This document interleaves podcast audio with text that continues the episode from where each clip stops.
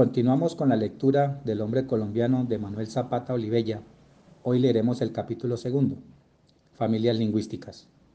La lingüística nos proporciona las pruebas de un mestizaje étnico precolombino al verificar la supervivencia de comunidades indígenas con superestratos y estratos chipcha, caribe, arawak, indicadores de prolongados procesos de bilingüismo y polilingüismo. La lengua chipcha. Las afirmaciones aprejuiciadas de contraponer en dos puntos irreconocibles la cultura chipcha del altiplano y de los pueblos caribe y arawak, diseminados por los litorales, llanuras y vertientes circundantes, son desechados por la lingüística y la reinterpretación de los cronistas. Hoy sabemos que en mayor o menor grado habían entrado en un proceso de integración sociocultural cuyo inicio no está suficientemente establecido y que se repetían o acrecentaban en los siglos anteriores a la conquista. El tipo de sincronización parece ser una índole muy distinta a lo establecidos por las guerras y aliadas adelantadas en los años que antecedieron al descubrimiento. La sedimentación y estructura de las comunidades antiguas hacen pensar que la asimilación gradual persiste a través de centurias. Dichas fusiones culturales permitieron la clasificación de la familia lingüística chipcha realizada por Sergio Elías Ortiz. A. Grupo chipcha, tunevos y dobocubi. En la sierra del Parijá, lo mismo que los grupos desaparecidos de Cundinamarca, Boyacá y los Santanderes. Grupo Arahuac, pueblos de la Sierra Nevada de Santa Marta y regiones vecinas. C. Grupo Cuna, indígenas del Golfo de Urabá y Bajo Atrato. D. Grupo Barbacoa, extendido por el sur hasta la cabecera del Putumayo. E. Grupo Paez. F. Grupo Coconubo. G. Grupo Andaquí. H. Grupo BOI. E. I. Grupo COFAM. Los cronistas de la Nueva Granada con frecuencia aluden a la multitud de la lengua e insisten de cierta generalización de una de ellas, que sin ser universal hacía posible que intérpretes de un pueblo aprendiesen afilmalmente la de las otras comunidades.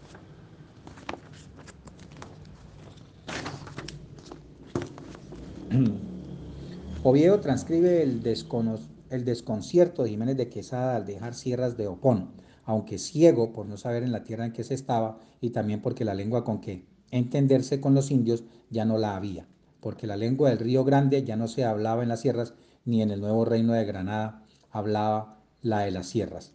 Fray Pedro Simón, a su vez, narra la manera fácil como las tropas conquistadoras superaron aquel desconocimiento de los idiomas nativos, algunas indias que habían quedado, de las que salieron de Santa Marta, siendo ya ladinas en nuestra lengua y aprendiendo con facilidad la de los bogotáes, la de los bogotáes o chipcha, por el más común trato que tenían con algunas indias moscas que se veían, que se venían de mucha amistad a los nuestros. Salieron muy buenas lenguaceras en ambas lenguas, castellana y mosca, que no fueron de poca importancia para de allí en adelante seguir de intérpretes en las cosas que se ofrecían con los indios. El padre José Casani, informándose en sus manuscritos del padre Juan de Rivero, misionero que vivió de 1720 a 1726 en el Orinoco y Casanare, confirma la difusión chipcha en estas regiones. Esta nación es extendidísima y su lengua lo es tanto que quien la sabe puede correr casi todo el vasto terreno del nuevo reino a que se han extendido estas misiones. Las naciones que habitan toda esta cordillera son muchas, a saber, morcotes, guaseos, tunebos, chitas, con otros el gentío era mucho, pues en solo Morcote, Pauto y Támara se contaban como seis mil almas cuando entraron los padres, y junto con los tunebos y los pueblos chita formaban un gentío muy cuantioso y difícil de doctrinar por la variedad de las lenguas. Tienen los tunebos dos idiomas, el uno muy cerrado y, y difícil, pero universal, y que lo entienden todos. El otro llamado subasque es más fácil, pero no tan general, pues no lo entienden los indios de tierra adentro. Es gracioso este lenguaje y tanto los verbos como los nombres tienen la asociación de esdrújulos y los indios hacen ostentación de hablarlo delante de quien no lo entiende. Las versiones de algunos cronistas acerca de la existencia de un idioma general se oponen las de otros que señalan la, maraña de lenguas y dialectos de las comunidades del Nuevo Reino. El mismo Fray Pedro Simón describió la profusión de ellas en la sabana de Bogotá. Y la razón de tanta variedad de lenguas explica que es la que había en los caciques, sin que hubiese un común rey que les hiciese aprender una con que todos entendiesen como hicieron los incas del Perú, haciendo en todas sus valiosas hablaran una lengua, que aún en esto también faltaron estos dos reyes de Bogotá y Tunja, que no tenían lengua en común en sus tierras, sino que eh, cada pueblo hablaba con su idioma diferente, ya que no en todo, en la mayor parte, como hoy soñé, y así aún los indios sujetos a estos señores no se llamaban con nombre común, como los de Tunja, Tunjas, los de Mezqueteba, Maqueteas, sino que el nombre de los pueblos solo tenían de ventaja los bogotáes, que se extendían por poco más de la lengua, pues hallaban en toda la sabana que ahora llamamos Bogotá. Fray Pedro Simón, entre paréntesis. El problema de la unidad y diversidad de lenguas aborígenes en torno a la expansión chipcha no se limita a la Nueva Granada, pues Oarea comprendió parte del territorio ecuatoriano y centroamericano. La falta de un conocimiento más científico de la lingüística cultural explica la confusión de los cronistas y sus creencias en encontrarse frente a distintos idiomas al comprobar simples cambios morfológicos y connotativos de dialectos afines. Desde el siglo pasado, Máximo Ule demostró la existencia en Costa Rica y Panamá de dialectos emparentados con el chipcha, Brinton, basado en los últimos en los estudios del ULE, afirma: Los más de los que han escrito sobre los chipchas han hablado de ellos como de una nación casi civilizada, que estaba situada en medio de hordas bárbaras y sin afinidades con ninguna de ellas. Ambos juicios son erróneos. Los chipchas no son sino, una de los, no son sino uno de los miembros de una numerosa familia de tribus que se extendía en ambas direcciones del Istmo de Panamá, y tenían representantes así en la América del Norte como en la del Sur. La lengua chipcha estaba mucho más diseminada al través de Nueva Granada en el tiempo del descubrimiento de lo que han dicho posteriores autores. Era la lengua en general de casi todas las provincias y ocupaban la misma posición con referencia a los otros idiomas que en quechua en el Perú, Ciertamente las más de las tribus de Nueva Granada eran reconocidas como miembros de este pueblo. Entre paréntesis, Daniel Britton. La expansión chipcha sobre las zonas andinas y el litoral norte del Ecuador era ya reconocida por el padre Juan Rivero en el siglo pasado.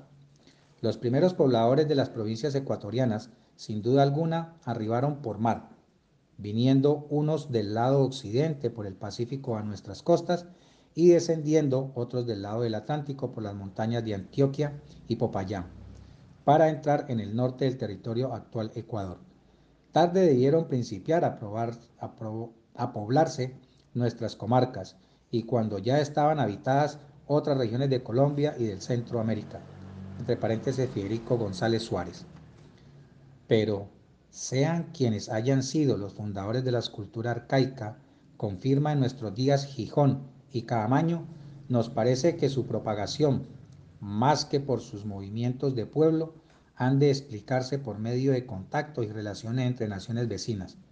En cuanto al Ecuador, hemos ya, en otras ocasiones, aducido las razones por las cuales creemos en su introducción fue obra de pueblos chipcha, del subgrupo Talmanco-Barbacoa, cuando estos, emigrando del norte, llegaron a la región ecuatorial.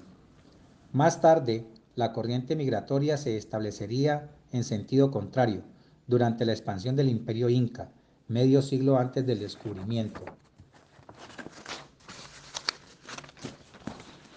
Sus vanguardias colonizadoras fijaban sus fronteras en el río Angasmayo, al sur de Pasto. Al arribo de los españoles, los chipchas habían restringido considerablemente sus límites ante la ofensiva de los caribes.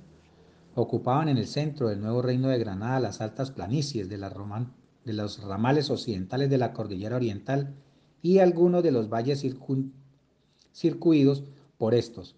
Formaban sus tierras una elipse irregular cuyo mayor diámetro entre la mesa de Géridas al norte y Pasca al sur era de 26 mirámetros o 50 leguas y su más extensa altitud entre Zipacón y Lenguapá.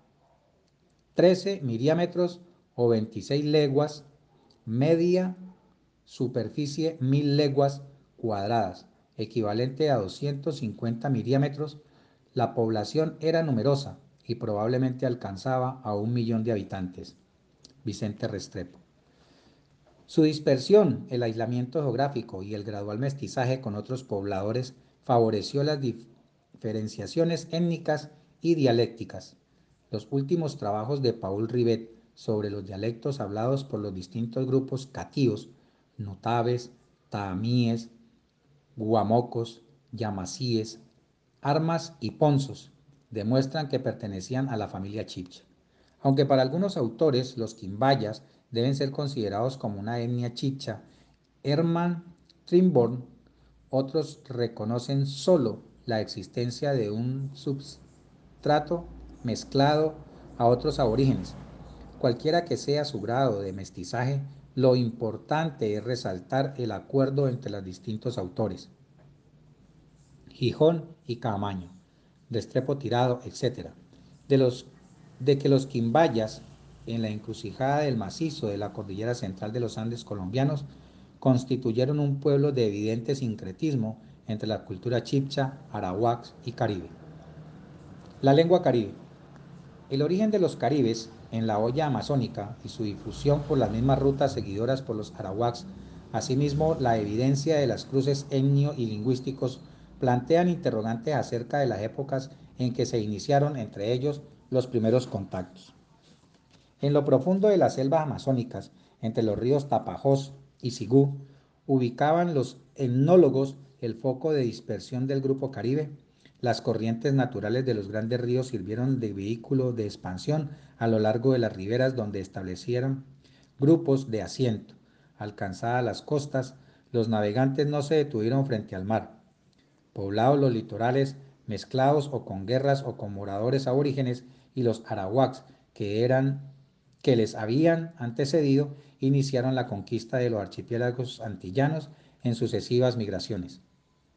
La lengua caribe se extendió a todo lo largo del litoral atlántico desde las márgenes y desembocaduras de los grandes ríos Amazonas, Orinoco, hasta la costa del Yucatán. Sus contactos con los pobladores arawaks, chipchas, mayas y natuals han sido comprobados por los caribísimos que impregnaban el sustrato, estrato o astrato de sus lenguas. En nuestro país, a la par que sus huestes afirmaban sus dominios en el litoral, se internaban por los ríos. El mestizaje con los pueblos ya asentados en estas regiones, taironas, arawaks, chipchas, quimbayas, andaquíes, cenúes, calimas, etc., debió anteceder en mucho a la llegada de los españoles si se jugaba la profusa dispersión de su lengua y el enraizamiento alcanzado en la mayor parte de las poblaciones de la costa. Comunidades caribes o fuertemente mestizadas por ellos eran las que habitaban los territorios que hoy ocupan Santa Marta, Valledupar, Monpós, Barranquilla, Cartagena, Cincelejo, Lorica, Montería, etc. La enumeración de las tribus sería interminable, ya que de acuerdo con la tradición indígena cada pueblo quedaba el nombre de sus caciques, o así lo registraron las crónicas a los taironas, aborígenes con fuertes cruces arawak, caribe y chipcha, se les conoció por multitud de apelativos locales, chenques, gairas, irotamas, tagangas, nahuayanes, nahuanyes, bondas, etc. En igual forma aconteció con los aborígenes de todo el litoral, tubaraes, Zipacúas, Yurbacos, Cenúes, Mompoxes, Tupes, Chimilas, etc. La presencia caribe en nuestro país, por mucho tiempo tenida por circunscrita al litoral atlántico, fue mucho más extensa y profunda en nuestro territorio. Los rastros arqueológicos y los núcleos sobrevivientes de pueblos de etnia caribe, aunque no han esclarecido plenamente sus rutas de acceso al país, fundamentan diversas hipótesis que señalan penetraciones amazónicas por el Caquetá y el Orinoco, o alcanzando el litoral atlántico. Penetrarían por el Magdalena, Cauca, San Jorge, Sinú y Atrato. Otros presumen del arribo por la costa pacífica a través del río Calima y el litoral chocuán. La corriente del río Magdalena los llevó hasta el departamentos actuales del Tolima y Huila. Desbordado el gran río, montaron por las vertientes de la cordillera central y oriental, conformando las comunidades de los tunebos, musos y panches de Cundinamarca y Santander, de los pijaos del Tolima, los chamíes, paucuras, picaras, palenques, pantogoros, etc., de los actuales departamentos de Caldas, Quindío, Risaralda y Antioquia. Los topomicos utilizados por estos pueblos, Tolima, Sasaima, Calandamina, Tocaima, Colima, Anapoima, Coyaima, etc., permitió el etnohistoriador colombiano Ernesto Restrepo Tirado afirmar, por vez primera, la gran expansión caribe en el interior de nuestro país. Cuervo Márquez amplió esas influencias al comprobar el origen caribe de las terminaciones paes, país y pies, la terminación arco, cumbarco, seoarco, anarco, etc., a las que atribuyó posible procedencia andina, ha sido catalogada definitivamente por River como caribes. Las crónicas de Antonio Vázquez de Espinosa, en las que trae vocablos indígenas de los pobladores de Antioquia y Caldas, han permitido establecer que los pueblos de ambas márgenes del Cauca Medio pertenecían a la familia lingüística chipcha. Ansermas, Cartamas, Caramantas, Armas y Pozos, en los que las confinadas en el occidente antioqueño, catíos, taemíes, amagás, titiribíes, chocoes, parecían ser del Chocó, tributaria del Caribe. El parentesco Quimbaya-Caribe lo explica Restrepo Tirado como una consecuencia de la invasión realizada por estos últimos sobre los primitivos moradores del Valle del Sinú, presumiblemente mezclados con Arawak, obligándolos a retroceder hacia el sur, Caldas, donde se fusionaron con los aborígenes de esta región. El mestizaje entre ambos fue por el producto de un largo proceso, que dio por resultado el pueblo quimbaya. El superestrato caribe avanzó gradualmente por el sur y norte de los actuales departamentos de Córdoba y Chocó, Río León y Alto Sinú, en donde Rives demostró su influencia en la lengua de los pocos grupos indígenas sobrevivientes. En las inmediaciones de su foco de origen amazónico, los caribes se difundieron por los ríos, selvas y llanos del oriente colombiano, superviviendo sin contaminaciones o mezclándose a otros aborígenes, entre las comunidades con las cuales entraron en contacto figuran los achaguas, primos de los chipchas, los piapocos y sálivas, cuya lengua fue definida por River como arahuacs, moradores del Alto Bichada, y la de los tunebos del Chitará, Margua, Rotayá y Arauca, identificada por el padre Pedro E. Rocherú con la Oca de Lagos Santa, de Lagoa Santa. La lengua caribe sufrió distintos rasgos dialectales debido al aislamiento geográfico en que se encontraban las tribus, los accidentes ecológicos, el mestizaje, el comercio y las guerras.